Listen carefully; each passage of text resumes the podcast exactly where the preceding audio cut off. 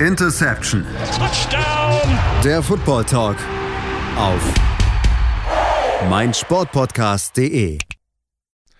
Interception Football Talk auf mein Sportpodcast.de. Woche 9 der NFL-Saison 2022-2023 ist in the books und ähm, wir sprechen eigentlich jede Woche darüber, wie spannend und vor allem auch wie unvorhergesehen diese Liga in dieser Saison ist. Und das hat sich natürlich auch in Woche 9 nicht geändert. Auch in Woche 9 hatten wir wieder einige spannende Spiele, über die wir genauer mit euch sprechen wollen und natürlich auch viele weitere weitere Spiele, die wir hier in unserem Schnelldurchlauf kurz besprechen wollen. Wir, das sind in dieser Woche Patrick Rebin, Sebastian Mühlenhof und Kevin Wieschüß. Ich grüße euch.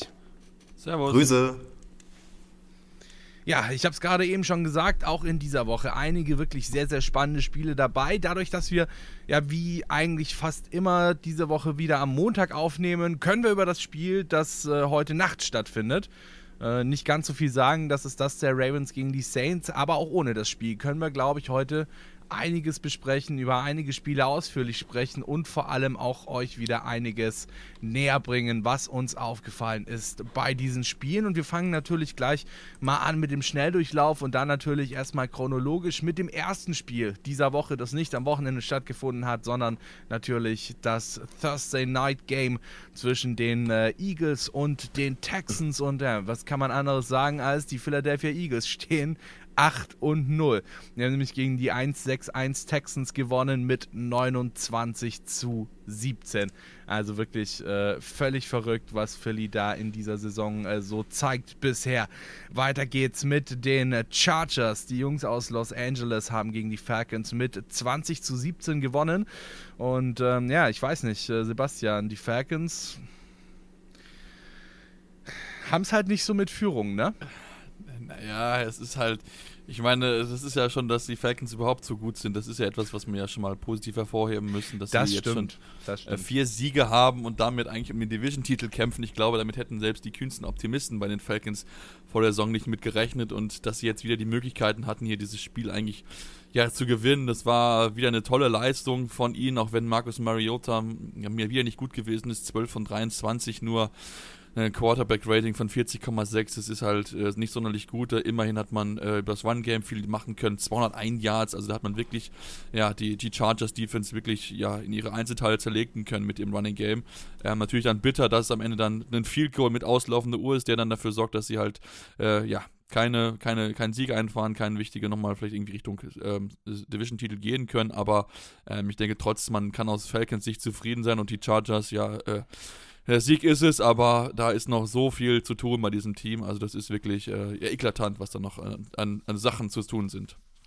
Du hast es gerade schon angesprochen, die Atlanta Falcons ähm, schielen in Richtung Division-Titel vielleicht sogar, beziehungsweise jetzt natürlich erstmal in Woche 9 äh, Richtung, Richtung Führung in ihrer Division und es hätte fast klappen können. Die Tampa Bay Buccaneers haben ihnen einen kleinen Strich durch die Rechnung gemacht, darüber sprechen wir gleich noch. Ähm, Kevin, ich würde nur ganz kurz für dich noch eine kleine These in den Raum werfen, die mir gestern tatsächlich während dem Spiel der Falcons, also ich habe halt Red Zone geschaut, ähm, dementsprechend natürlich auch häufiger mal die Falcons eingeblendet gehabt, die mir da so gekommen ist. Und zwar, ähm, die Falcons sind derzeit das beste Team mit einem Losing Record in der Liga. Kann, kann man durchaus so sehen. Also ich glaube, die Atlanta Falcons, hm, Sebastian hat es gerade schon gesagt, ist ja schon positiv hervorzuheben, dass sie überhaupt so gut spielen. Ähm, was bei den Falcons halt positiv hervorsticht, ist, dass sie ja Playmaker haben. Also allen voran Kyle Pitts, Drake London, wenn man die Passempfänger nennen möchte, dann hast du mit Tyler Algier und Cordell Patterson eigentlich zwei gute Running Backs, beziehungsweise Patterson ähm, quasi so ein, so ein Allrounder, der, den man überall einbinden kann. Ähm, die Falcons sind gefühlt schon einen Schritt weiter, als sie sein sollten. Das große Problem ist eben Marcus Mariota. Also ich glaube, das, was man vor der Saison schon prognostiziert hat, hat sich jetzt spätestens jetzt bewahrheitet, dass er eben ein Quarterback mit, klar, mit klaren Limitierungen ist. Und da fällt es ihm dann oftmals einfach schwer. Seine, sein Processing ist nicht wirklich vorhanden. Er ist eher so ein First-Read-Quarterback. Und die Tatsache, dass er eben diese Waffen, die er offensiv doch hat, nicht so einsetzen kann, dass die Falcons dann eben auch Spiele gewinnen können hinten raus, ähm, zeigt dann, dass die Falcons sich hinsichtlich der nächsten Saison unbedingt um, nach einem neuen Quarterback umsehen müssen, um dann eben auch die Entwicklung dieser Spieler, die ich gerade angesprochen habe, weiter voranzutreiben. Alright, dann schauen wir gleich mal weiter und zwar die Dolphins, die haben mit 35 zu 32 doch am Ende relativ knapp nur gegen die äh, Chicago Bears gewonnen. Ich würde mal sogar sagen, am Ende des Spiels sah es dann eigentlich auch lange so aus, ähm, als ob die Bears sich tatsächlich diesen Sieg noch sichern können. Haben sie am Ende nicht geschafft. Deswegen, wie gesagt, die Dolphins jetzt bei 6 und 3 mittlerweile schon und 35 zu 32 gewonnen. Die äh, Cincinnati Bengals haben gegen die Panthers gewonnen mit 42 zu 21 und ein Mann ist dabei besonders rausgestochen und zwar Joe Mixon hat ein wirklich wahnsinniges Spiel abgeliefert, äh, der Mann im Dienste der ähm, Cincinnati Bengals. Fünf Touchdowns, wenn mich nicht alles täuscht. Ähm, 211 Scrimmage Yards insgesamt. Ähm, wie gesagt, fünf Touchdowns, vier davon Rushing, ein Touchdown Receiving. Ähm, hat sich damit ja so ein bisschen in elitäre Kreise gespielt, sage ich mal. Ähm, mehr als 200 Scrimmage Yards und fünf Touchdowns. Das haben vor ihm äh, tatsächlich nur fünf andere Spieler geschafft, unter anderem Cherry Rice, uns allen bekannt. Ja, weiter geht's mit dem Spiel der Jaguars. Die haben gegen die Raiders gewonnen. Und äh, Kevin, die Raiders, die machen uns momentan auch so ein bisschen Sorgen, oder? 2 und 6 jetzt nach diesem Spiel gegen die Jaguars nur. Tatsächlich sogar schlechter als Jacksonville äh, derzeit, äh, sag ich mal, vom Rekord her. Und irgendwie läuft's gar nicht. Die hatten sich da, gerade natürlich nachdem sie sich Devonta Adams von den äh, Green Bay Packers geschnappt haben, natürlich einiges mehr und einiges anderes erwartet, oder? Ach, definitiv. Ähm, ich habe, während ich die Red Zone geschaut habe, ein bisschen auf Twitter rum, rumgeguckt und da war ein, ein Tweet, der hat gesagt, naja, Bill Belichick hat sich schon bewusst keinen Offensive Coordinator in New England geholt, weil er weiß, dass Josh McDaniels bald wieder da ist.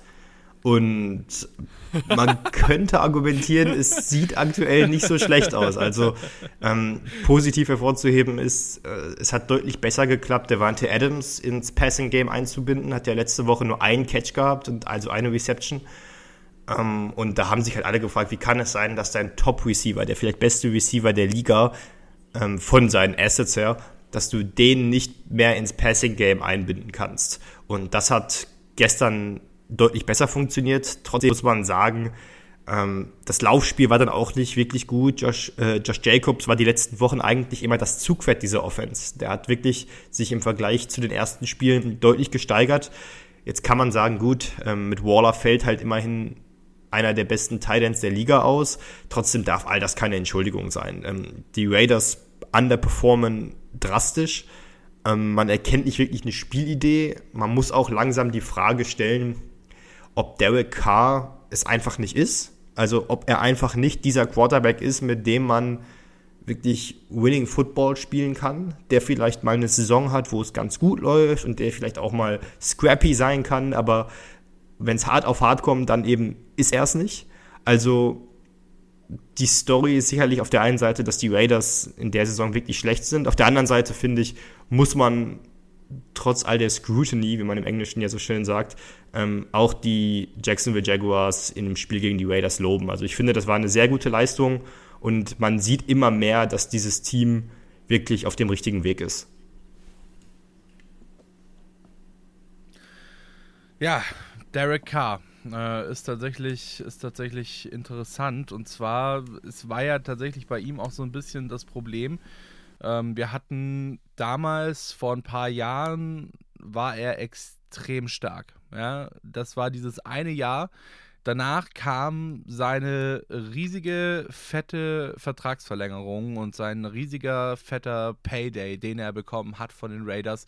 Und dann ging es eigentlich ja fast nur noch Backup mit den Raiders und auch mit. Ja, das würde ich jetzt aber jetzt mal so jetzt hier nicht stehen lassen. Also Derek ja, hat in den letzten zwei Jahren für das, was er als, äh, als, als, äh, ja, als Anspielstation hatte, hat er eine gute Leistung gezeigt. Also klar, da waren Jahre mit dabei, wo es echt schlimm gewesen ist, aber in den letzten zwei Jahren hat er sich echt gemausert gehabt, seitdem er bei den Raiders spielt, jetzt mal dieses Jahr ausgenommen. Also da muss ich jetzt schon noch, Ja. noch mal eine Lanze brechen. Da muss ich jetzt schon noch mal eine Lanze brechen. Das ist, muss man jetzt schon sagen. Er hat sich da Ja. schon gesteigert. er hat sich gesteigert, aber hat er sich so gesteigert, dass er A, sein Gehalt, das er bekommt, und B, das Gehalt, das er auch schon in den Jahren bekommen hat, direkt nach seinem Paycheck, wo es überhaupt nicht gelaufen ist, hat er das gerechtfertigt mit seiner Steigerung? Ich finde Ja. persönlich nicht. Ja, ich finde schon. Also Kevin? dafür, er hat eigentlich dieses Team gerettet. Quasi, weil das einfach scheiße war in den letzten Jahren. Und er hat irgendwie die Offense halt irgendwie in Laufen Ich, ich finde es halt, ähm, wie ich gerade sagte, ich finde es schwer. Also ich glaube, Derek Carr ist halt ein guter Quarterback.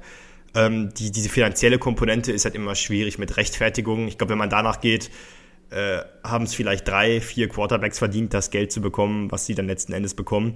Trotzdem, die Frage muss ja für die, für die Las Vegas Raiders sein, ob Derek Carr die Antwort ist. Ähm, er hat mit den Waffen, die er die letzten Jahre hatte, gut gespielt. Da gehe ich mit Sebastian mit. Trotzdem glaube ich, dass er ähm, in der Saison jetzt zeigt und auch in den letzten Jahren immer mal wieder gezeigt hat, dass er Spiele zwar gewinnen kann und auch auf seinem Rücken die Raiders Spiele gewinnen können, dass er aber eben das ist, was er ist. Ähm, das klingt jetzt ein bisschen hart, aber das ist so ein bisschen wie Kirk Cousins, nur vielleicht nicht mal auf Kirk Cousins Level. Alles klar. So ein bisschen wie Kirk Cousins, aber nicht ganz auf Kirk Cousins Level. Da muss ich tatsächlich. Nee, da, da, da muss ich sagen, da muss ich sagen, gehe ich mit. Also, das ist tatsächlich, finde ich, finde ich okay, das so zu sagen.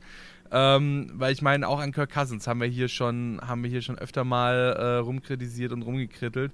Ähm, dass Dass er Dak auch Prescott mit reinschmeißen, der ist auch über overpaid, aber das ist noch ein anderes Thema. Ja, du, da würde ich jetzt auch nicht unbedingt widersprechen. Wobei, Sebastian, ah, doch, stimmt, da muss ich dir widersprechen. Letzte Woche hat er echt gut gespielt. so, Ja, wir haben auch ohne, haben auch ohne Dak Prescott gewonnen, ne? Cooper Rush, sage ich nur. so, wir schauen zum nächsten Spiel. Und äh, das freut mich natürlich persönlich besonders. Äh, die New England Patriots haben gewonnen. Und zwar gegen die Indianapolis Colts. Und das relativ deutlich mit 26 zu 3. Ja, Sebastian, jetzt ist natürlich die Frage, Mac Jones durfte durchspielen bei den Patriots. Ist die äh, Quarterback-Diskussion damit Geschichte? Ja, also ich würde schon erstmal sagen, also ich denke schon auch, dass Bailey Zappi gut gespielt hat. Das von Jack Mac Jones, das war jetzt in Ordnung, würde ich sagen. 20 von 30 angebracht, eine 109, 147 Yards geworfen, Passer Rating von 9, äh, 89,2, das QBR mit 29 ist natürlich absolut unterirdisch. Ähm, aber du musst halt auch sagen, du hast ja gegen ein Team gespielt, wo halt ähm, aktuell wirklich so ein bisschen das große Chaos herrscht und wo halt Head Coach Frank Reich es langsam eng wird für ihn. Ich meine, wenn du nur drei Punkte mit deinem Quarterback holst, der dir eigentlich die ganze Saison immer noch starten soll, dann musst du halt schon fragen, ob du ob das alles richtig machst, was da aktuell läuft. Also von daher, ähm, Sieg ist gut, Sieg war wichtig, die Defense war überragend, 9-6, Franchise-Record eingestellt, also von daher, da hat, glaube ich, die Defensive sehr, sehr dazu beigetragen, dass man hier diese Partie gewinnen konnte und deswegen glaube ich noch nicht so ganz, dass das zu Ende ist, aber wir werden sehen, wie die Patriots weitergeht. Ich meine, in der Division musst du ja wirklich Gas gegen in der Mitte da irgendwie mithalten, kannst du nicht letzter wirst mit einem 5 und 4 Rekord. Absolut, das ist wirklich absolut absurd in dieser, in dieser Division. Ich habe mir hier so eine kleine Statistik rausgesucht, die wollte ich eigentlich erst nachher bringen, äh, kann ich aber auch jetzt hier an der Stelle tatsächlich schon anbringen. Alle vier Teams in der AFC East haben momentan einen Winning Record, also quasi einen Winning Record durch die ersten neun Wochen der Saison. Die Buffalo Bills 6 und 2, die New York Jets 6 und 3, die Miami Dolphins ebenfalls 6 und 3 und die New England Patriots 5 und 4. Und das ist tatsächlich erst das fünfte Mal seit 2002, dass alle vier Teams in einer einzelnen Division ähm, einen Winning Record durch die ersten neun Spiele einer Saison haben. Also ähm, das ist wirklich sehr, sehr stark, was wir da in der AFC East sehen in dieser Saison. Ja, kommen wir zum nächsten Team einer Division, die eigentlich sonst immer relativ stark war, jetzt in dieser Saison aber, würde ich mal sagen, doch eher stark nachgelassen hat. Und zwar die NFC North. Äh, da haben wir eine relativ deutliche Wachablösung an der Spitze. Ähm, auf die Packers kommen wir später noch ein bisschen ausführlicher zu sprechen, aber die Vikings haben ja mal wieder gewonnen, stehen mittlerweile bei 7 und 1 stehen mittlerweile bei 7 und 1 und haben mit 20 zu 17 gegen die Washington Commanders äh, gewonnen. Gut, jetzt nicht unbedingt überraschend. wobei die Commanders auch ein bisschen besser dastehen, als man sie vor der Saison gehabt hätte oder wahrscheinlich geschätzt hätte mit momentan 4 und 5. Die Seattle Seahawks haben auch gewonnen, 31 zu 21 gegen die Arizona Cardinals und äh, ja, zum Schluss natürlich dann noch eins der Topspiele, sag ich mal, in der AFC und eins der Topspiele, das wir an diesem Wochenende hatten wo man auch schon vor der Saison sich das Spiel als Topspiel hätte aussuchen können. Die Kansas City Chiefs haben mit 20 zu 17 gegen die Tennessee Titans gewonnen und äh, jetzt ist natürlich so ein bisschen auch hier die Frage, Kevin, äh, ganz kurz vielleicht noch.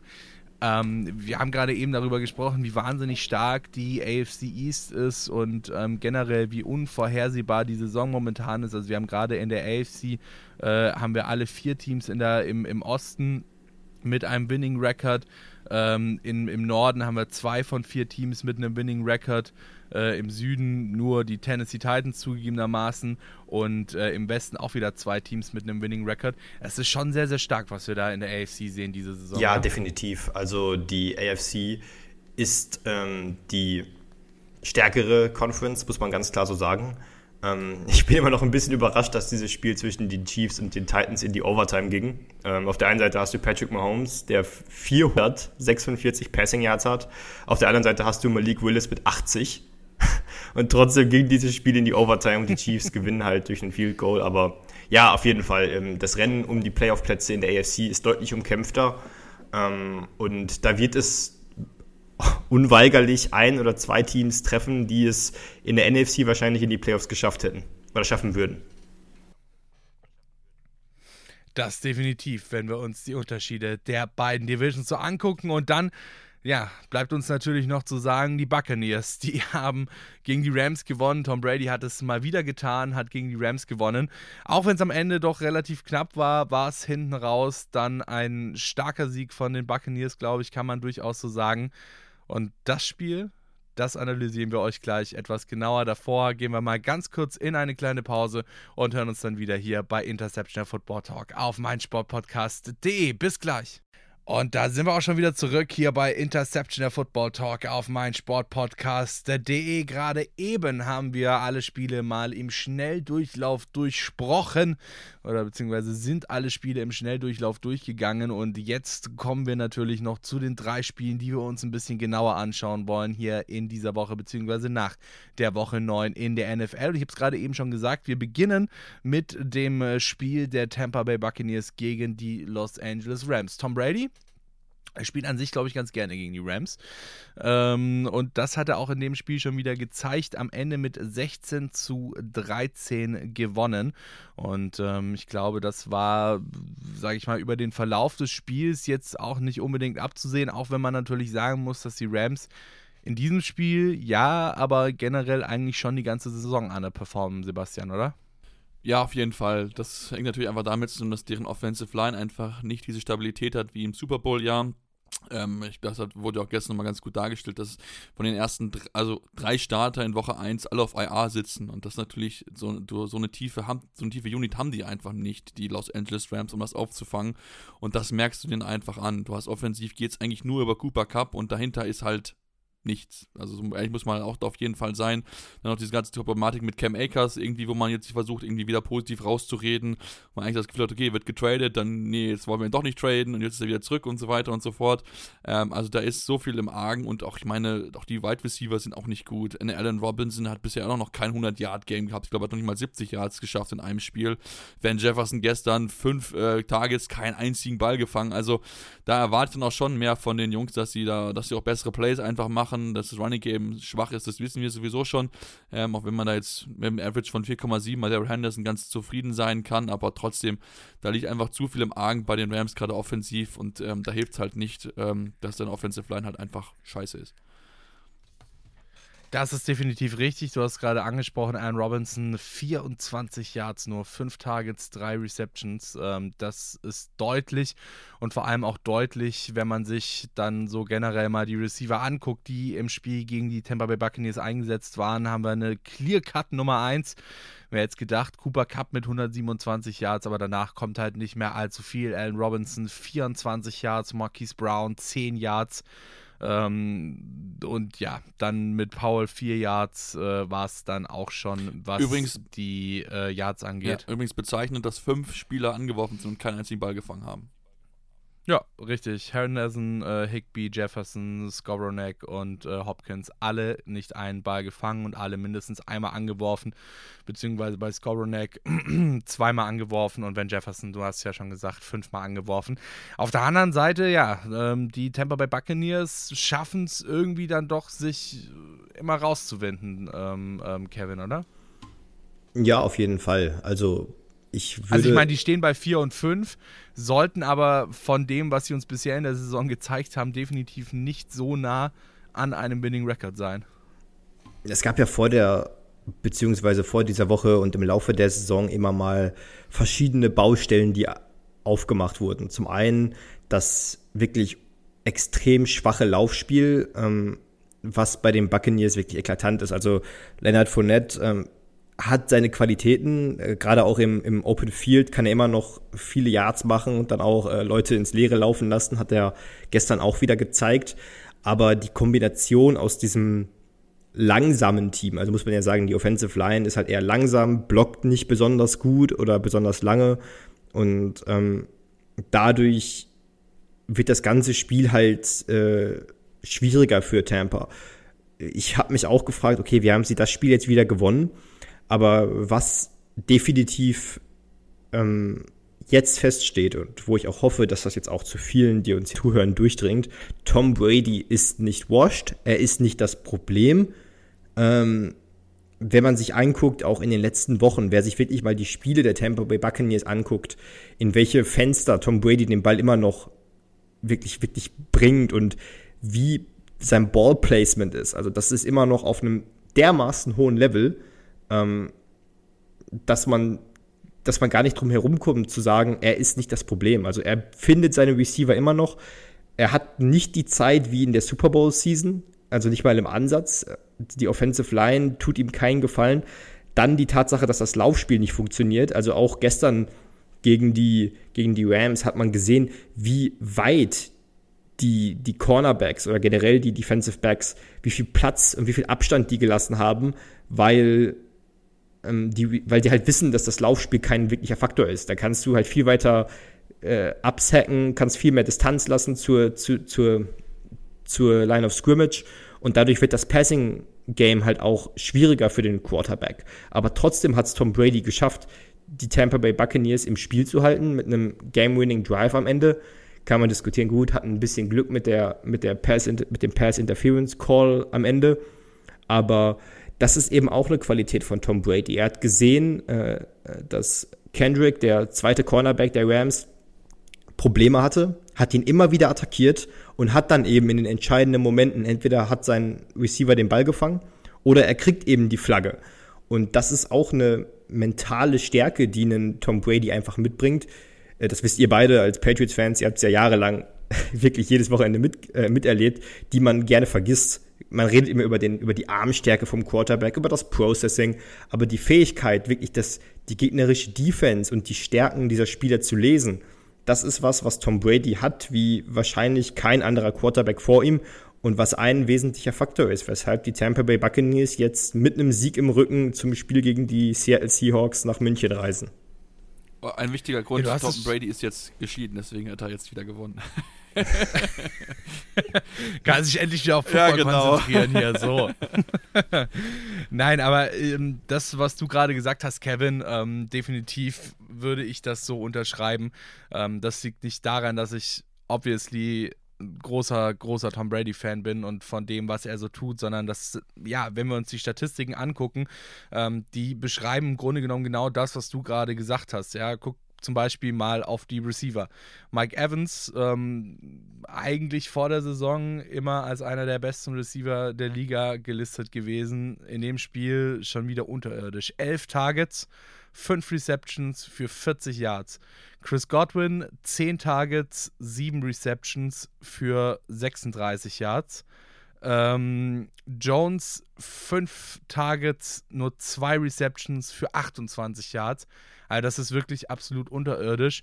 Und ähm, du hast es auch gesagt, Tom Brady äh, ist nicht washed. Und ich glaube, ja, das sagen uns auch so ein bisschen die Statistiken. 280 Yards insgesamt gepasst. Ähm, den, den Game-Winning-Touchdown mit nur noch ein paar Sekunden auf der Uhr gemacht. Ähm, ja, insgesamt 55 äh, Game-Winning-Drives in seiner Karriere. Ähm, damit hat er seine alte Rivalität wieder aus der Ferne zumindest aufleben lassen. Hat nämlich damit jetzt äh, Peyton Manning überholt, der 54 hat für die meisten Game-Winning-Drives in der Geschichte der NFL.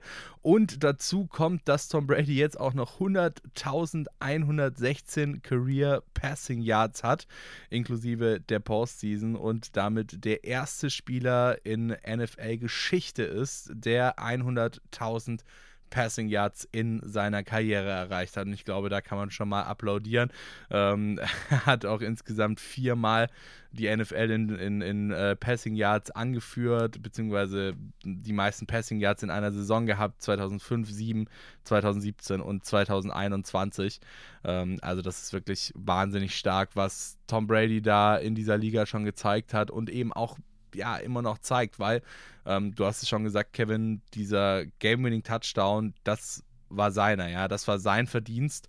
Und ähm, ich glaube, wir können alle auch sehr froh sein darüber, dass wir eben solche Ausnahmespieler dann in der Liga haben. Ähm, damit meine ich jetzt nicht nur Tom Brady, damit meine ich auch Spieler, die schon längst retired haben, ja, also gerade auch zum Beispiel angesprochen Peyton Manning und so weiter. Ähm, die, diese Spieler finde ich upliften das Spiel einfach auch nochmal auf eine komplett andere Ebene. So, wenn wir jetzt aber mal wieder auf die Schreckenszahlen von diesem Spiel der Rams gegen die Buccaneers gucken. Äh, Third Down Conversions, 4 von 15 bei den Rams, 9 von 21 bei Tampa Bay. Sebastian, ähm, schwierig. Ja, äh, in der Tat schwierig auf jeden Fall. Ähm, also, keine ja, mir, sorry, aber mir fällt da halt auch wirklich nicht arg viel mehr ein, ähm, was, ich, was ich dazu sagen kann, außer schwierig, weil es ist halt, ja, absurd schlecht. Wie gesagt, 4 von 15 und 9 von 21 ähm, sind beide nicht besonders gut, wobei halt die 9 von 21 nochmal ein Stück besser sind als die 4 von 15. Geht ja, äh, das, das geht ja halt, ähm, wir haben es ja jetzt gerade schon thematisiert, das geht eben viel zurück auf das schwache Laufspiel, was beide Mannschaften, beide Mannschaften einfach haben. Also noch ein bisschen überraschender ist es eben bei den Rams, weil dieses Outside, Outside Zone Play-Action Scheme, was Sean McVay eigentlich spielen lässt, ja darauf basiert, dass das Laufspiel funktioniert. Aber wenn du natürlich kein funktionelles Laufspiel hast und dann beim ersten Versuch, wo du tendenziell läufst, kriegst du vielleicht nur ein Yard und beim zweiten Mal dann vielleicht entweder eine Incompletion oder wieder nur ein kurzes, nur ein, zwei Yards, dann bist du halt schon in einer Third and Long Situation und das war gestern eben das Problem, dass beide Quarterbacks viel bei Third and Long agieren mussten und dann meistens der Drive schon nach dem Three and Out geendet hat. Ja, das ist absolut richtig. Ähm, Mist, jetzt äh, wollte ich, jetzt habe ich gerade eben mit Absicht Sebastian angesprochen. Kevin, ich muss noch mal ganz kurz zu dir zurückkommen, weil ich weiß nämlich, dass Sebastian äh, cheaten kann. ähm, wir haben ja 13 zu 16. Das ist ja ein relativ knappes Ergebnis am Ende. So, die Tampa Bay Buccaneers haben insgesamt 18 First Downs geschafft in diesem kompletten Spiel. 18. Ist jetzt auch keine berauschende Zahl. Aber wie gesagt, 18 First Down für die Tampa Bay Buccaneers. Das Spiel ist äh, für die Buccaneers mit 16 zu 13 ausgegangen.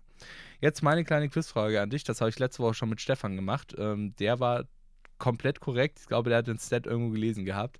Ähm, wie viele First Downs, wie gesagt, ich ne, 18 bei den Tampa Bay Buccaneers.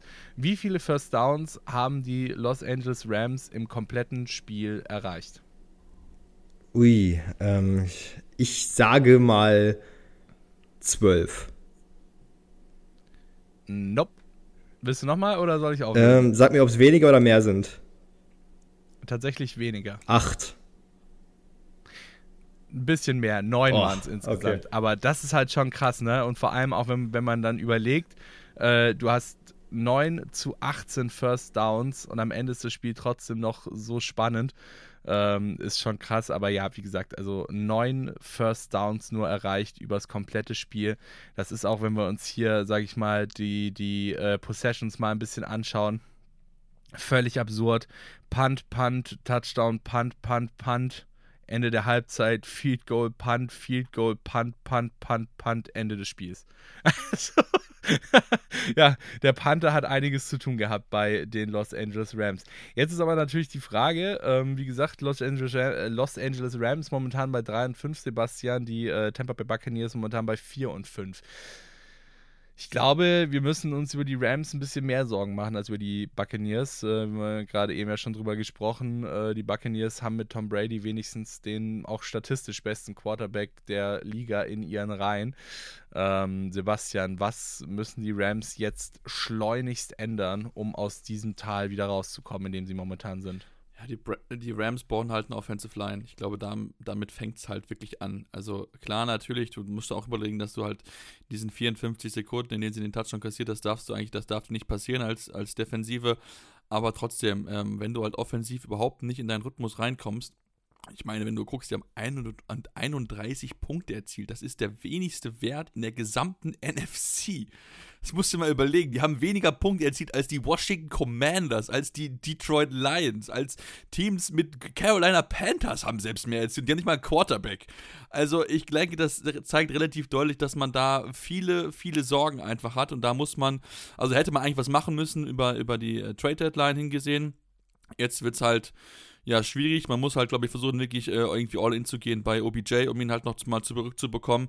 Ähm, auch da natürlich jetzt viel diskutiert wird, wo geht er eventuell hin. Aber als Rams musst du jetzt irgendwie was unternehmen, weil ich meine, Division ist halt schwierig. Klar, natürlich, das ist definitiv ein Thema, aber ähm, du brauchst dringend eine Offensive, denn sonst wirst du halt in dieser, in dieser Division vielleicht sogar letzter. Und das wäre natürlich angesichts auch der offensiven Probleme der Cardinals ähm, schon ein Schlag. So, um das Ganze, was du gerade eben gesagt hast, nochmal so ein bisschen zu verbildlichen. Ich habe es ja vorhin gesagt, die Atlanta Falcons, meiner Meinung nach das beste Team mit einem Losing Record momentan und jetzt die Los Angeles Rams, die ja, sage ich mal, Bye Week äh, bedingt halt auch ein Spiel weniger haben und dementsprechend bei 3 und 5 stehen. Die Atlanta Falcons stehen bei 4 und 5. So, die Falcons haben 217 Punkte erreicht in der Saison. Das ist der sechstbeste Wert der kompletten Liga. Die äh, Los Angeles Rams, die ja, sage ich mal, rein vom Rekord her auch in diesen Sphären irgendwie unterwegs sind, 131. Ich glaube, das sagt schon ziemlich viel aus über die Rams-Offensive in dieser Saison. Und damit, ja, gehen wir gleich mal weiter zum nächsten Spiel. Das war das der Green Bay Packers. Und ähm, für alle, die sich jetzt hier ein bisschen aufmunternde Worte bei uns gewünscht haben, ich muss euch enttäuschen, es wird nicht besser und auch alle Packers-Fans, ähm, ja, sollten jetzt lieber sich ein bisschen, weiß nicht, Blumenkohl in die Ohren stopfen, weil ich glaube, das wird nicht besonders schön. Es tut uns auch sehr leid, aber bei diesem Spiel, bei der Saison, die die Packers zeigen, fällt es mir persönlich schwer, irgendwelche positiven Gedanken daraus zu ziehen. Aber dazu kommen wir gleich. Erstmal gehen wir ganz kurz in eine kleine Pause und dann hören wir uns wieder hier bei Interception Football Talk auf meinsportpodcast.de. Bis gleich. Und da sind wir auch schon wieder zurück hier bei Interception der Football Talk auf mein Sportpodcast.de mit Sebastian Mühlenhof, Patrick Rebin und Kevin Wischis heute zur Woche 9 in der National Football League. Und ja, ich habe es gerade eben schon angekündigt, bei uns wird es jetzt um ein Team gehen, ähm, das wir, das viele anders, das, das alle anders gesehen haben vor der Saison. Ähm, aber nicht in diesem krassen Ausmaß. Also ich muss sagen, die Green Bay Packers jetzt nach diesem Spiel, nach einer 9 zu 15 Niederlage gegen die Detroit Lions, 3 und 6. Die Detroit Lions damit erst ihren zweiten Sieg in der laufenden NFL-Saison eingefahren. Ja, schwierig, äh, Kevin, oder? Ähm, ja, wo fängt, wo fängt man an bei den Green Bay Packers? ähm, ich glaube, mittlerweile jeder, der uns zuhört, ähm, dem müssen wir nichts Neues über die Probleme der Green Bay Packers erzählen, über die, über die ähm, Offensive Line, die nicht die beste ist, über die Tatsache, dass äh, die Wide right Receiver ähm, einfach nicht gut genug sind. Ähm, ich würde gerne die Zeit jetzt hier nutzen, um so das große Ganze so ein bisschen in Frage zu stellen. Weil bei den Green Bay Packers die Trade Deadline war, es wurde nichts gemacht. Hinter, hinten raus stellt sich raus, naja, man hat ja versucht, aggressiv zu sein. Und was ich mir gedacht habe und was, auch, was ich auch von vielen Experten gehört habe, ist, ja, das ist halt die Story der Green Bay Packers in den letzten Jahren. Ähm, man ähm, versucht immer irgendwie was äh, zu machen, macht aber letzten Endes nichts, weil man immer entweder von anderen Leuten oder anderen Teams ähm, überboten wird oder weil man sagt, ja, nee, das ist es uns nicht wert. Und die Packers sind in dieser Endlosschleife jedes Jahr, dass sie dass sie, dass sie immer solide sein wollen, was sie über die weite Teile der letzten 30 Jahre auch sind. Ähm, aber die NFL ist mittlerweile einfach eine andere. Die NFL ist eine, wo, ist, wo man jetzt gewinnen, also Win Now, priorisiert. Das sieht man an der Trade Deadline, das hat man in den letzten Jahren gesehen. Die letzten Super Bowl Champions, die Los Angeles Rams und die Tampa Bay Buccaneers. Und in Green Bay ist man so versessen darauf, dass man immer mindestens solide ist und hat diesen Blick auf die Langfristigkeit und die langen Sicht, dass man in jeder Saison Teams haben wird, die sofortigen Erfolg priorisieren. Und deswegen hat man in den letzten 30 Jahren nur zwei Super Bowl-Ringe geholt mit Brett Favre und Aaron Rodgers. Und dieses Team jetzt wirft mir in erster Linie die Frage auf, warum Brian Gudekunst, General Manager der Green Bay Packers, warum hast du Jordan Love vor drei Jahren mit einem Erstrundenpick gedraftet und dann jetzt Aaron Rodgers trotzdem nicht weggetradet? Also, wenn du Aaron Rodgers Vertrag verlängerst, dann gib ihm doch bitte Unterstützung. Weil der Weg, den die Packers gerade fahren, der ist halt komplett kopflos. Entweder sagt man, okay, wir reißen das Ding komplett ein und ähm, Jordan Love ist die Antwort und wir traden Aaron Rodgers für das, was wahrscheinlich die Denver Broncos ähm, an, den, an die Seahawks gegeben hätten. Ich glaube, ähnliches hätte man für Rodgers bekommen, einen zweifachen MVP, also Back-to-Back-MVP. Aber dann zu sagen, nee, wir behalten Aaron Rodgers, wir verlängern den Vertrag von einem 38-Jährigen. Also willst du jetzt mit einem 38-Jährigen in den Rebuild gehen? Ist das der Plan? Ähm, keine Ahnung. Und dann investierst du jedes Jahr deine Erstrunden-Picks in Defensive-Spieler, hast dann aber einen Defensive Coordinator, der mit diesem ganzen, mit dieser ganzen Qualität, die du in der Defense hast, gar nichts anzufangen weiß. Ähm, ich, also man merkt, es gibt so viele Probleme. Ich, ich glaube, dieses Team, ähm, man könnte jetzt darüber reden, gut, dann holst, dann hast du Aaron Jones, verlängerst den Vertrag, hast dir aber vorher AJ Dillon in der zweiten Runde des, Draft, äh, des Drafts geholt, so der jetzt und nächstes Jahr muss Aaron Jones quasi spielen, weil dann 20 Millionen Dollar Cap-Hit ist.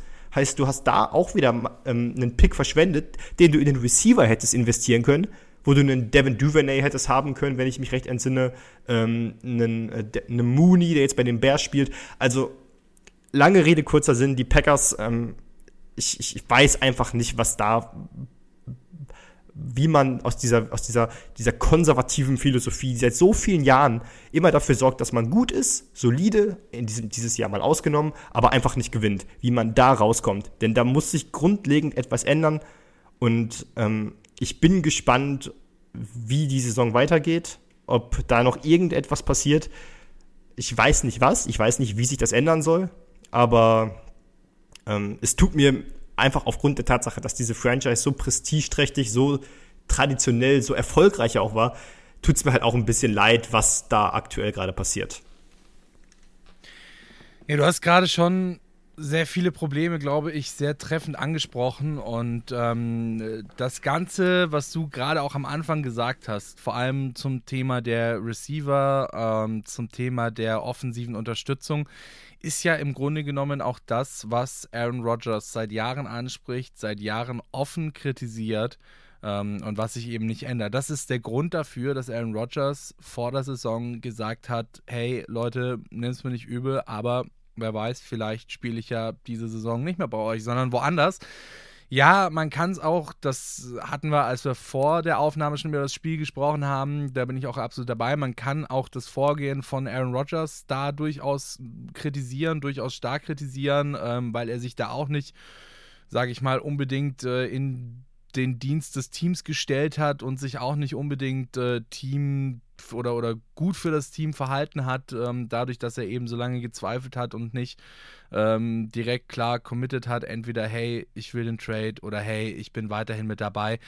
Aber ich glaube, das Problem ist einfach, dass man, ähm, du hast es gerade eben mit dieser konservativen Strategie äh, ganz gut umrissen, glaube ich. Ähm, das Problem ist einfach, dass man, egal wer was sagt und egal wer welcher Meinung ist, die irgendwie abweichend ist bezüglich, welche Spieler brauchen wir, wie soll das Team aussehen, und was brauchen wir, um vielleicht auch, sage ich mal, in Anführungszeichen längerfristigen Erfolg zu garantieren?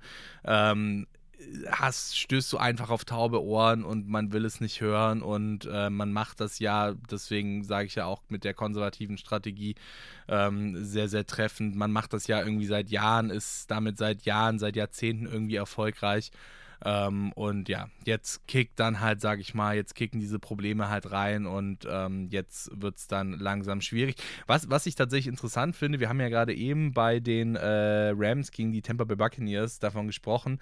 Ähm, die Tampa Bay Buccaneers mit 18 First Downs über das komplette Spiel, die äh, Rams mit nur 9 First Downs bei einem Score von 13 zu 16. Jetzt haben wir einen Score von 9 zu 15 und beide Teams mit 19 First Downs.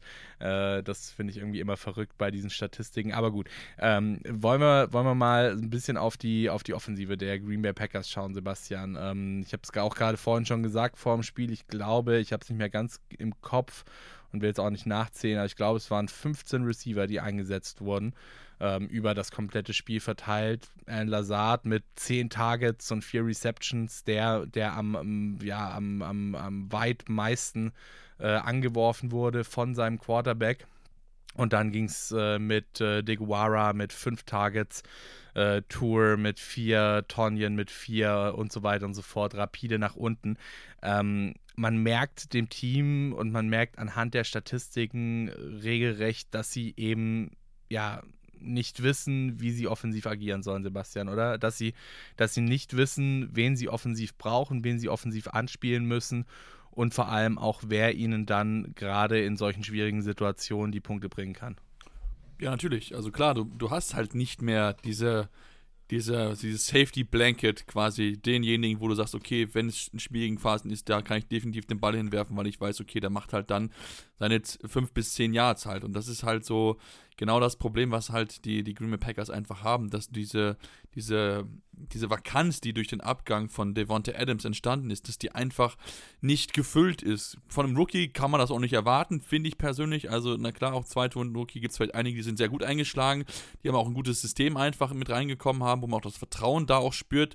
Und ich glaube, das ist auch noch so ein Ding, was auch noch damit reinspielt. Das ist das Vertrauen von Aaron Rodgers in junge Receiver. Wir haben das schon mal erlebt, wo er sich sehr, sehr schwer damit getan hat, wo man auch einige Receiver geholt hat. Jetzt auch wieder, es steht dann nicht Right Receiver öf öffentlich an, was ich persönlich nicht in Ordnung finde oder was sollte man zumindest nicht tun. Ähm, und ja, das ist natürlich etwas, wo dann natürlich auch die Receiver denken, ey, rede doch mit mir persönlich und mach's doch nicht öffentlich. Und das ist halt natürlich auch die Person Aaron Rodgers, die halt mit da reinkommt und ähm, auch Aaron Rodgers ist ja auch nicht mehr äh, so überragend. Ich meine, das ist äh, zum ersten Mal seit 2017 wirft er drei Interceptions. Zum ersten Mal in seiner Karriere überhaupt wirft er zwei äh, Interceptions in der Red Zone. Das ist ihm auch so nicht passiert. Also von daher, er blamet ja gerne immer andere Leute, aber in diesem Fall, glaube ich, muss er sich auch mit sich selbst beschäftigen. Denn wenn wir uns das angucken, denn eigentlich so in die, so die ersten drei Drives hat man das gut gemacht, 32 Plays hat man gelaufen, 206 Yards. Das lief eigentlich echt gut, nur man hat er keine Punkte erzielt. So, und das ist dann halt etwas, wo ich mir denke, okay, ähm, da muss halt dann mehr bei rumkommen. Da kann es halt nicht sein, dass du mit null Punkten in die Pause reingehst, zumal auch die Lions in dem Punkt offensiv überhaupt nicht aktiv gewesen sind. Und das ist halt etwas, wo halt, ähm, ja, die Green Packers dann arbeiten müssen, wo sie sich halt Gedanken machen müssen, okay, Leute, wie kriegen wir das wieder hin, dass wir hier mal wieder halt Punkte aufs Scoreboard bekommen. Ähm, denn ich habe da große Zweifel, dass das äh, Green Bay in irgendeiner Form hinbekommt, äh, einfach dessen, dass ähm, ja, es einfach keine Spieler gibt, die diesen Unterschied machen können, außer jetzt mal vielleicht von einem anderen Running Back, aber das ist halt auch nicht das, was es funktioniert. Man der hat ja dieses Two-Back-System ja auch aufgegeben, weil es einfach nicht mehr funktioniert hat. Aber genau das, das, ist, das ist ja so ein, ja. der interessante Punkt, den du ansprichst, mit dem, dass Aaron Rodgers ein Problem mit jungen Receivern hat hinsichtlich seines Vertrauens, ähm, ist eben weitreichend bekannt. Ich erinnere mich, vor der Saison hieß es, ja, aber er schwärmt ja so von seinen Receivern im Trainingslager. Erstens, ich habe da schon gesagt, was soll er anderes sagen? Es ist jetzt, also äh, natürlich schmeißt er sein. Zumal, zumal, zumal es ja dann noch dieses, diese Aussprache ja gab zwischen Wide Receivern, Quarterbacks, weil man die ja öffentlich angezählt hat. Also da war ja auch nicht alles Gold, was glänzt. Eben, eben. Naja, und vor allem, ich meine, das Ding ist ja, das Ding ist ja, du hast ja auch nochmal, es ist ja was komplett anderes im Trainingslager dann zur Saison. Ja. Weißt du, wie ich meine? Also das ist ja, das ist wie wenn du Tag und Nacht miteinander vergleichst, ja, Trainingslager und Saison. Ähm, Im Trainingslager bist du nicht wirklich kompetitiv äh, gegenüber außerhalb des Teams oder gegenüber Menschen außerhalb des Teams. Klar, du competest innerhalb des Teams, um dann eben Starting-Spots, die vakant sind, ähm, oder dann den, den Second String, Third String, wie auch immer. Ähm, aber in der Saison, wenn du dann wirklich gestandene Spieler hast, äh, gegen die du spielst, ist das was Und komplett anderes. Dann ist es eben so, dass du, Devante Adams haben wir besprochen, aber dann weißt du eben diese Tatsache, wie Aaron Rodgers ist. Und dann lässt du Devante Adams gehen, beziehungsweise kannst ihn nicht halten, weil er sagt, trade me. Und dann lässt du aber auch ähm, Marcus Valdes Scantling gehen, wo man sagt, ja gut, der hatte Probleme mit Jobs, aber das ist jemand, mit dem Aaron Rodgers viele Jahre zusammengespielt hat. Die, die, wo man sagt, okay, ja, das, da muss man vielleicht ein bisschen überbezahlen, aber der spielt jetzt in Kansas City, witzigerweise das Team, das die gleiche Problematik hatte. Die haben mit Tyreek Hill auch ihren besten Receiver verloren, haben aber eben gesagt, okay, wir müssen hier unserem Quarterback irgendwie Ersatz besorgen und wir können nicht nur auf den Draft gucken. Folglich haben sie für Marcus Valdes Scantling ein bisschen überbezahlt und der kriegt jetzt über drei Jahre 30, 30 Millionen, macht aber seine Sache gut, weil er eben dieser Deep Threat sein kann. Und genau das haben die Packers eben nicht gemacht. Die haben gesagt, okay, Devante Adams weg, ja, gut, Marcus Waldes Scantling, boah, 30 Millionen wollen wir jetzt eigentlich nicht zahlen. Und man hat komplett ignoriert, dass Aaron Rodgers ein Problem damit hat, jungen Receivern sofort zu vertrauen, die sich noch nicht bewiesen haben. Und dadurch, dafür zahlt man eben jetzt die Zeche. 389 Total Net Yards für die Green Bay Packers, 254 Total Net Yards nur für die Lions. Am Ende dann trotzdem der Sieg für die Jungs aus Detroit. Ähm, auch bezeichnend finde ich persönlich, dass die Green Bay Packers insgesamt viermal äh, einen Fourth Down versuchen mussten, beziehungsweise einen Fourth Down versucht haben und es somit da noch nicht im dritten Down hinbekommen haben. Ähm, viermal in der Red Zone gewesen, keinen einzigen davon, ähm, keinen einzigen von diesen Red Zone Drives äh, dann am Ende, ja, äh, verwandelt. Auf der anderen Seite bei den Lions zwei von drei. Ähm, und das muss man, glaube ich, auch Sebastian dann der Defensive ein bisschen ankreiden. Ne? Ich meine, wir haben auch schon über die Defensive häufiger gesprochen, aber wenn du solche Namen in deiner Defensive hast, ich habe es gerade vorhin schon gesagt, äh, weiß ich nicht, Devondre Campbell, Adrian Amos, äh, Jair Alexander und so weiter und so fort, ähm, dann musst du da eigentlich ja davon ausgehen, dass sie eine Offensive dass sie eine Offensive wie die der Detroit Lions äh, dann auch irgendwo gestoppt bekommen, weil, also sorry, aber wenn wir mal ganz ehrlich sind, zumindest auf dem Papier von den Namen her, vielleicht jetzt mal Swift ausgenommen, wobei der in dem Spiel jetzt auch kein riesiger Faktor war. Ähm, und natürlich, klar, Amon Ra St. Brown in gewisser Weise, der ja schon letzte Saison gut gespielt hat ähm, und diese Saison auch ordentlich spielt. Ähm, aber ansonsten, ja, ist die Offensive der Lions eine, gegen die du als Green Bay Packers Defensive mit solchen Namen keine 15 Punkte zulassen solltest, oder? Ja, das ist halt ist jetzt eine gute Frage. Also prinzipiell würde ich schon auch sagen, dass einer der vielleicht besseren ähm, defensiven Games gewesen sind von, äh, von, den, äh, von der Packers Defense. Trotzdem aber natürlich ist da auch noch Luft nach oben. Eigentlich ist so ein bisschen auch ihre Third Down Efficiency so ein bisschen die Stärke gewesen in diesem Jahr. Jetzt bei 6 und 6 von 6 und 11 erlaubt. Das ist dann noch ein bisschen sehr viel gegen eine Lions Offense, die halt wirklich auch Verletzungssorgen hat, wo auch einige Spieler ja nicht mit dabei sind, man auch einige abgegeben hat, wie einen TJ Hawkinson. Ähm, also von daher, ähm, ja, es, ist, es, war in, es war in Ordnung, würde ich jetzt mal sagen. Es war jetzt nicht das Überragende, was man erwartet, aber ich würde auch schon irgendwie so einen kleinen Schritt nach vorne nehmen, aber auch natürlich da, da ist einfach noch äh, so viel Luft nach oben. Für mich ist auch der Defensive Coordinator einfach die komplett falsche Besetzung dort, ähm, weil er einfach nicht die Stärken, die die Unit hat, einfach so auf dem Feld aus, äh, ausdrückt. Also von daher, ähm, ich denke, da kann es dann auch, dann wird es wahrscheinlich auch nach der Saison äh, wahrscheinlich ein paar Änderungen geben, denn wenn wir mal gucken, jetzt die nächsten Gegner sind, gegen die Cowboys, gegen die Titans, gegen die Eagles, das kann halt auch dann schnell mal acht Jahre lang in Folge sein, ne? Und ob dann jemand sicher ist vor seinem Job, gerade dann auch natürlich auch einige Position Coaches, wage ich mal maximal zu bezweifeln. Alles klar, dann würde ich sagen, an der Stelle die Detroit Lions gegen die Green Bay Packers gewonnen mit 15 zu 9. Und äh, das nächste Spiel, ja, das war auch ein Knaller. Äh, vor allem auch natürlich, wenn wir uns mal die Records der beiden Teams so angucken. Und war auch wieder ein Spiel, wo man vor der Saison gesagt hätte: Alter, wie soll dieses Spiel jemals gut werden? Wie soll uns dieses Spiel jemals krass fesseln können? Sie haben es geschafft, die New York Jets, eins der großen Teams, eins der großen Überraschungsteams in dieser Saison. Und äh, auch in diesem Spiel, da konnten sie die Buffalo Bills durchaus schocken. Aber mehr dazu, mehr dazu hört ihr gleich hier bei Interception Football Talk auf meinsportpodcast.de nach einer ganz kurzen Pause. Bis gleich. Da sind wir auch schon wieder zurück bei Interception der Football Talk hier auf meinsportpodcast.de. Alles zur Woche 9 der NFL hier bei uns. Wir haben bisher schon in einem Schnelldurchlauf mal alle Spiele kurz durchgesprochen bzw. angesprochen. Dann haben wir uns ein bisschen näher mit dem Spiel der Los Angeles Rams gegen die Tampa Bay Buccaneers beschäftigt und jetzt gerade eben vor diesem letzten Take mit dem Spiel der Green Bay Packers gegen die Detroit Lions äh, geendet oder sollte man vielleicht doch lieber sagen mit der Blamage der, der, der äh, Detroit Packers, genau. Mit der Blamage, so, so wirken sie übrigens diese Saison, wie die Detroit Packers. Ich glaube, das war gerade ein ganz guter, ganz guter, das war gerade ein ganz guter freudscher Versprecher hier von mir. Ähm, die Detroit Packers in dieser Saison wirklich nicht gut, momentan bei 3 und 6 und jetzt eben die Niederlage gegen die davor bei, ja, bei 1 und 5 äh, gestandenen äh, Detroit, äh, sorry, 1 und 6 äh, gestandenen Detroit Lions.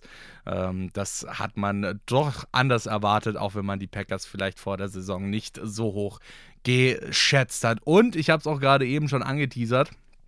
Ähm, dass wir uns jetzt mit einem der Überraschungsteams diese Saison beschäftigen wollen. Ich würde mal sagen, dass wir in dieser Saison bisher drei wirklich große Überraschungsteams haben. Das sind einmal die New York Giants, die sehr, sehr gut dann, äh, die sehr, sehr gut.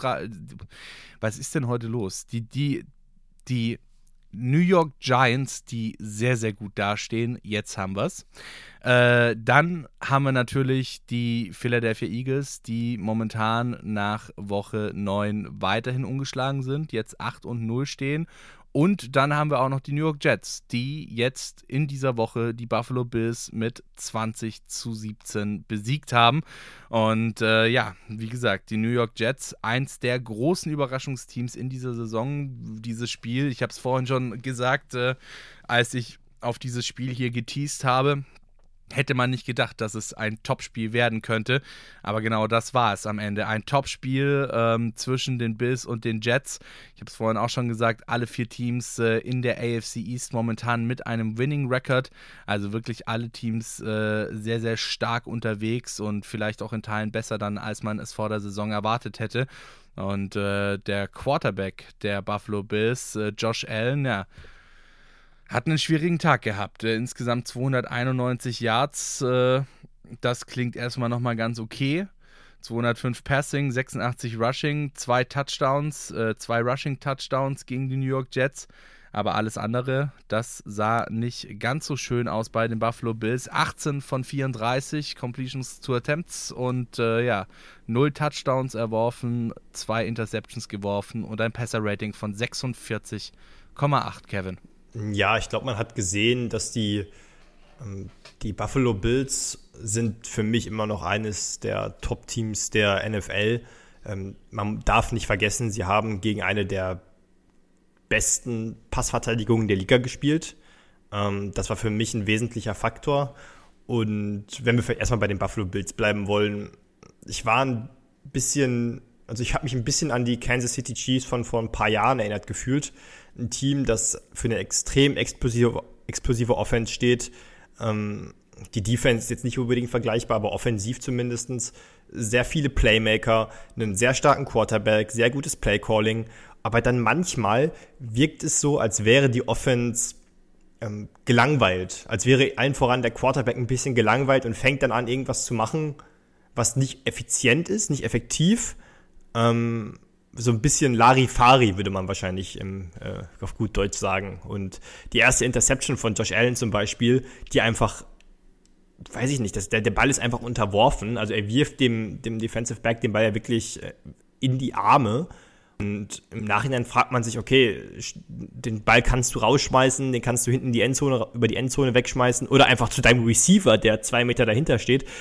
Also ich würde davon absehen, das Spiel jetzt zu hoch zu hängen. Die New York Jets haben definitiv positiv überrascht, aber die Buffalo Bills, das war halt jetzt ein Spiel, was früher oder später kommen musste, wo diese High-Powered Offense mit den vielen Big Plays und so, wo die einfach auch mal ins Stocken kommt. Trotzdem, glaube ich, hat man gesehen, welche Qualität dieses Team hat. Man hat die Defense gesehen, die trotz des Ergebnisses für mich äh, sehr gut war. Man hat gesehen, ähm, was Josh Allen einfach für ein, für, für ein für einen Werkzeugkasten wirklich hat. Also der ist ja, ist ja nicht nur der Wurfarm, das Processing. Also er ist ja auch im Open Field so schwer zu tackeln aufgrund seiner Körpergröße. Dann ist er aber auch noch recht schnell. Also es war nicht sein bestes Spiel, aber ich glaube, die Bills ähm, dürften recht froh sein, dass sie dieses, dieses äh, erdende Spiel jetzt hatten gegen die New York Jets und nicht erst kurz vor den Playoffs. Naja, aber trotzdem, also ich meine, du hast gesagt, das erdende Spiel, ähm, man hätte, ja, würde ich mal sagen, zumindest wenn man sich die erste Halbzeit angeguckt hat, hätte man nicht unbedingt gedacht, dass die Bills das Spiel verlieren, Sebastian, oder? Also muss ich ehrlicherweise sagen. Ja, aber es ist, ist dieses, dieses typische Bildspiel, was sie irgendwie jedes Jahr mindestens einmal haben, wo sie einfach, wo einfach Josh Allen einfach offensiv nicht gut ist als Passer, wo er einfach Fehler macht, die man eigentlich glaubt gehabt, ihm auszutreiben. Ich meine, man guckt 18 von 34, zwei Interceptions, ein Passer-Rating von 46,8, das ist überhaupt nicht, äh, überhaupt nicht gut. Ähm, das muss man auch ganz, ganz klar so sagen. Also es ist dieses, dieses typische, dieses typische Game einfach, was sie bekommen. Letztes Jahr hat es zweimal gehabt, wo einfach überhaupt nichts funktioniert hat. Da sind wir 1 1 rausgegangen. Woche 8, Woche 16 war das zur Erinnerung. Und äh, ja, jetzt auch wieder, wo man einfach so denkt, okay, Josh Allen, das ist halt einfach nicht gut. Und dann muss man halt natürlich auch sagen, so gut sie halt die Offensive gewesen, also gut sie nicht gewesen ist. Äh, ich will auch Kevin ein bisschen widersprechen bei der Defensive, weil die haben jetzt zweimal in Folge richtig viele Yards erlaubt auf dem Boden. 174 jetzt gegen die New York Jets. Und auch im Spiel davor gegen die Green Bay Packers haben die 208 Yards erlaubt gegen den Lauf. Und das ist halt etwas, wo mich mir schon noch so ein bisschen mehr größere Fragezeichen kallen kann, weil auch gerade so dann in dieser Schlussphase, wo du ja weißt, okay, hey, die Jets laufen, sie nehmen Zeit von der Uhr, da haben sie es halt nicht hinbekommen, diesen Drive zu stoppen halt, weil sie halt einfach immer und immer wieder ähm, ja, die neuen First Downs erzielen konnten, die Jets. Und da ist es schon auch so ein Ding, wo ich mir denke, okay, gut, so schlecht auch die Offensive gewesen ist. Auch defensiv hat die eigentlich sehr, sehr gute Unit, gar nichts außen vor. Und auch natürlich ein bisschen Verletzungssorgen. Matt Milano nicht mit dabei, John Poyer verletzt. Aber äh, trotzdem, da ist auch das Potenzial auf jeden Fall höher. Zeigt aber natürlich auch äh, auf der anderen Seite, wie gut auch ein Jets-Team sein kann, wenn man keine Fehler macht. Auf der anderen Seite, Zach Wilson, 18 von 25, 154 Yards, ein Touchdown, keine Interception, ein Passer-Rating von 101,1. Ähm, ich würde ja tendenziell behaupten, New York Jets ähm, stehen trotz Zach Wilson auf Quarterback bei, bei 6 und 3 und so, wie sie jetzt stehen in dieser Saison.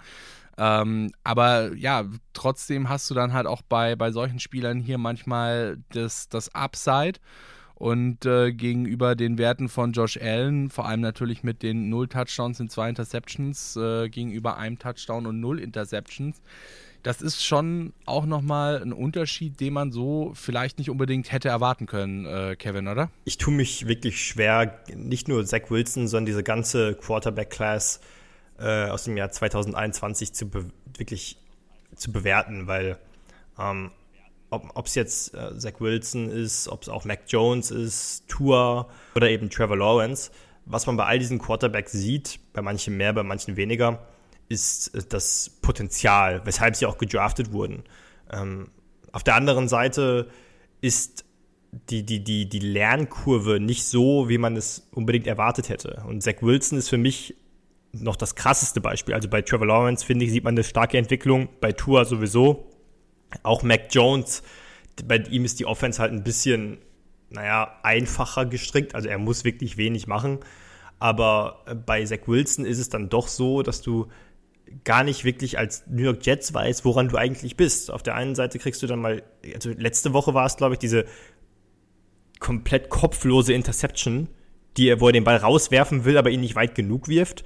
Ähm, diese Woche das war jetzt auch nicht überragend, Aber man hat dann doch im Laufe der Saison und gestern im Spiel gegen die Buffalo Bills immer mal wieder gesehen, weshalb er an Nummer 2 gedraftet wurde. Dass er eben insbesondere, wenn er aus der Pocket raus muss ähm, und dann quasi Plays, ähm, also den Ball laufend an den Mann bringen muss, dass er dann eben doch sehr fähig ist. Auf der anderen Seite ist er einfach auch nicht so konstant, wie man es von einem Quarterback in seinem zweiten Jahr erwarten sollte. Und die New York Jets, da gehe ich halt mit, sie gewinnen die Spiele vielleicht nicht direkt trotz Zach Wilson, aber sie gewinnen sie auch nicht dank Zach Wilson. Sie gewinnen sie halt mit Zach Wilson. Zach Wilson ist jetzt quasi so ein, so ein der sich in diesem Game Manager äh, Radius bewegt, beziehungsweise den Ausschlag mal Richtung Minus und mal Richtung Plus hat. Heißt, mal trägt er zum Sieg bei und mal muss die Defense, die ja eher das Zugpferd dieses Teams ist, kompensieren, dass er dann mal Fehler macht. Gestern war es gut. Ähm, auch die, ähm, die Kombination mit Garrett Wilson gefällt mir sehr gut. Ähm, und ich bin gespannt, wie weit es für dieses Team gehen kann. Ich muss auch sagen, Robert Saleh als Defensive Coordinator jetzt zum Head Coach äh, quasi befördert. Ähm, hätte ich auch nicht gedacht, dass er so gut funktioniert, weil ich dachte, die NFL entwickelt sich eher dahin, dass man offensive-minded Head Coaches holt. Aber alles in allem, die Jets äh, starkes Spiel gemacht und letzten Endes auch völlig verdient gewonnen. Ganz kurz noch angefügt, äh, kleiner, kleiner statistischer Leckerbissen sozusagen. Ähm, Josh Allen, wir haben es gerade vorhin ja schon gesagt, äh, Quarterback-Rating jenseits von Gut und Böse 46,8. Tatsächlich das zweitschlechteste Quarterback-Rating des Wochenendes. Ähm, jetzt ist natürlich die Frage, äh, Sebastian dieses Mal, wer war schlechter als Josh Allen dieses Wochenende im Quarterback-Rating? Sam Ellinger. Es ist ein, es ist ein. Sam Ellinger. Ja, das Mann, war jetzt ey, einfach, das musste einfach sein, bei drei Punkten kannst du kein gutes Quarterback-Rating, äh, Rating haben. Fair, guter, guter Punkt. Aber ja, wie gesagt, äh, nur Sam Ellinger äh, schlechter, was das Quarterback-Rating angeht, als äh, Josh Allen äh, in dieser Woche und ich glaube, das sagt schon auch relativ viel über das Spiel, über die Woche von Josh Allen aus und äh, darüber, was äh, für eine gebrauchte Woche das war. Ja, jetzt würde mich natürlich mal interessieren, ich meine, wir haben jetzt vorhin auch schon drüber gesprochen, ähm, die AFC East in dieser Saison, ähm, so wie es zumindest jetzt momentan aussieht, äh, die beste Division ähm, der Liga, würde ich behaupten, alleine rein von den Records her und alleine von dem, ähm, wie die Teams eben aussehen. Du hast ein sehr, sehr starkes Überraschungsteam mit den New York Jets. Du hast ein Team, das finde ich persönlich auch überraschend agiert mit den Miami Dolphins, positiv überraschend agiert mit den Miami Dolphins. Ähm, du hast die Patriots, die irgendwie so ein bisschen im Twilight unterwegs sind. Also es ist nicht Fisch, nicht Fleisch. Ähm, mal überzeugen sie uns vollkommen, wie jetzt an diesem Wochenende eben gegen die Indianapolis Colts. Dann haben sie wieder Spiele dabei, ähm, wo dann auch sich diese Quarterback-Kontroverse wieder hochschaukelt, irgendwie zwischen Bailey Zappi und Mac Jones. Und dann hast du natürlich noch die Buffalo Bills, die eigentlich in die Saison gegangen sind als ja, das überragende Team der Division und das Team, dass man eigentlich schon vor der Saison gesetzt mindestens bis in die Divisional Round, wenn nicht sogar ins Championship Game der AFC hatte. Ähm, wie, jetzt haben wir mittlerweile neun Wochen, heißt so, äh, die grobe Hälfte ist rum, Kevin. Ähm, wie siehst du diese Division? Wie wird diese Division weiterlaufen? Also ist das gerade, was wir jetzt auch von den Jets sehen, ähm, mit dem 6 und 3 oder auch von den, von den Patriots bei 5 und 3, ähm, ist das äh, 5 und 4, sorry, ähm, ist das, ist das eine Ausnahmeerscheinung oder meinst du, dass diese Division das auch wirklich durch die Saison durchziehen kann? Ich, ich glaube nicht, dass sich das äh, über die ganze Saison halten kann. Äh, es kommt dann früher oder später eben auch die, die, die Phase, wo sich die Teams untereinander die Siege wegnehmen werden. Ähm, ich würde auch die New England Patriots so ein bisschen ausklammern, tatsächlich, weil, ja, wobei, ich, die, die Patriots haben eben den. Ja, deswegen, deswegen hatte ich ja, deswegen hatte ich ja auch gesagt, die Patriots sind irgendwie so in diesem, in diesem Twilight unterwegs, ja, und man, man kann eben nicht ganz genau sagen, ist das jetzt, gefällt mir das jetzt, was sie machen, oder, oder ist das auf Deutsch gesagt Kacke, was sie da tun. Und ähm, das geht so nicht weiter. Und sie müssen gucken, äh, dass sie endlich mal A, diese Quarterback-Kontroverse zwischen Bailey Zappi und Mac Jones beenden und B, dann halt auch mal gucken, dass sie entweder ordentlich spielen und somit die Chance haben, dann auch in die Playoffs einzuziehen, beziehungsweise da gut zu spielen. Oder ob sie sagen, okay, fuck it, wir sind so seit Tom Bradys Abgang so irgendwie so ein bisschen im Rebuild und wir gehen jetzt voll in den Rebuild und holen uns damit auch quasi einen guten Pick ab, den wir aber nicht bekommen, wenn wir irgendwie in unserer Division äh, an, den, an den Playoffs schraben, so, weißt du, wie ja, ich meine? Genau, das ist das, also letzteres ist für mich halt eher das Problem. Dass die Bills würde ich ausklammern, die Miami Dolphins haben offensiv halt einfach so eine Firepower, dass ich glaube, das wird schon so weitergehen. Also hat mich auch positiv überrascht. Die Jets leben halt von ihrer starken Defense mit offensiven, positiven Überraschungen. Und ähm, da muss man auch drüber reden, für mich Source Gardner jetzt schon in der Diskussion einer der besten Cornerbacks, wenn nicht der beste Cornerback der Liga zu sein. Also überragend wirklich, was der jetzt nach neun Spielen auf NFL-Niveau spielt. Ähm, und die Patriots, da die Defensive ist halt gut. Also auch das Spiel gegen die Colts hat das jetzt wieder unterstrichen. Offensiv ist für mich das Ceiling der Patriots halt einfach zu niedrig, um auf lange Sicht ähm, in dieser Division mitzuhalten. Weil ich glaube, Mac Jones, ich bin kein Fan, gebe ich gerne zu, aber ich glaube, die, die, dass, die, dass die, die Patriots einfach ähm, ihre Spiele gewinnen, weil sie gerade offensiv gut genug sind. Ähm, mit den Two Tight End Sets und die, die Receiver, da bin ich auch kein großer Fan von. Das ist für mich alles zu, ähm, zu non konform mit dem, was der Rest der Division oder auch der Trend der NFL ist. Trotzdem bin ich bei dir oder bei euch, dass es eine positive Überraschung ist, was die Patriots machen. Also ich hätte nicht mal gedacht, dass sie doch so gut dann mithalten. Ähm, aber ich kann mir das nicht vorstellen, allen voran, wie schon gesagt, aufgrund der Tatsache, dass sich die Teams innerhalb der Division noch äh, Spiele wegnehmen werden. Alles klar. Dann würde ich sagen, war es das äh, ich von übrigens, uns übrigens für diese Woche. Ko ja? komischen Fact reinwerfen. Die einzigen zwei Niederlagen der Bills kamen innerhalb der Division. Das könnte vielleicht noch ein Thema werden, wenn das so spannend bleibt. Das ist durchaus richtig, ja. Vor allem, wenn dann die Teams sich, wie Kevin gerade eben ja schon gesagt hat, gegenseitig die Siege wegnehmen äh, und man dann eben doch irgendwo auf einem ähnlichen Level vielleicht auch einfach bleibt in der Division, ähm, dann können solche Division- oder Inner-Division-Niederlagen natürlich sehr, sehr schmerzhaft werden. Damit würde ich sagen, war es das für diese Woche von uns. Interception Football Talk auf meinsportpodcast.de mit Kevin Wischüs, äh, Sebastian Mühlenhof und Patrick Rebin. Und äh, wir hören uns nächste Woche wieder in der Zwischenzeit könnt ihr gerne auf unseren Social Media Kanälen vorbeischauen. At InterceptionFT, sowohl bei Twitter als auch bei Instagram und Interception Football Talk bei Facebook. Natürlich könnt ihr auch gerne unsere, wir haben ja jetzt heute auch so ein bisschen über unsere Predictions von vor der Saison gehört und wie gesagt, jetzt sind wir so grob bei der Hälfte der Saison ungefähr. Ähm, könnte ja vielleicht auch nochmal ganz interessant sein, mit dem, was wir jetzt über den bisherigen Verlauf der Saison wissen, dann sich nochmal unsere Season Previews anzuhören ähm, oder auch eventuell, weiß ich nicht, die, die Hot Takes äh, dieser Saison sich mal nochmal zu Gemüte zu führen. Ähm, also auf gut Deutsch gesagt, hört unsere Podcasts gerne auch nochmal an äh, wenn es dann passend ist äh, oder auch wenn ihr einfach Bock habt. Äh, ihr findet unsere Podcasts eigentlich auf jedem Podcatcher, den ihr euch vorstellen könnt. Natürlich auch bei meinsportpodcast.de selbst auf der Seite im Feed ähm, und ansonsten bei Spotify und hast du nicht gesehen, wo auch immer ihr unterwegs seid zum Podcast hören. Damit verabschieden wir uns. Wir gehen in die äh, NFL Munich Week.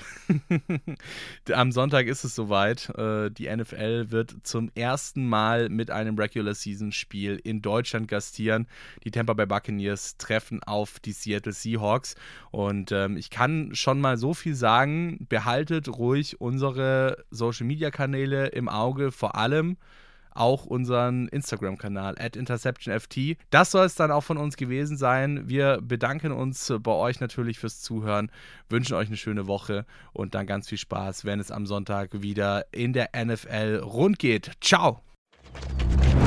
Interception. Touchdown! Der Football Talk auf meinsportpodcast.de.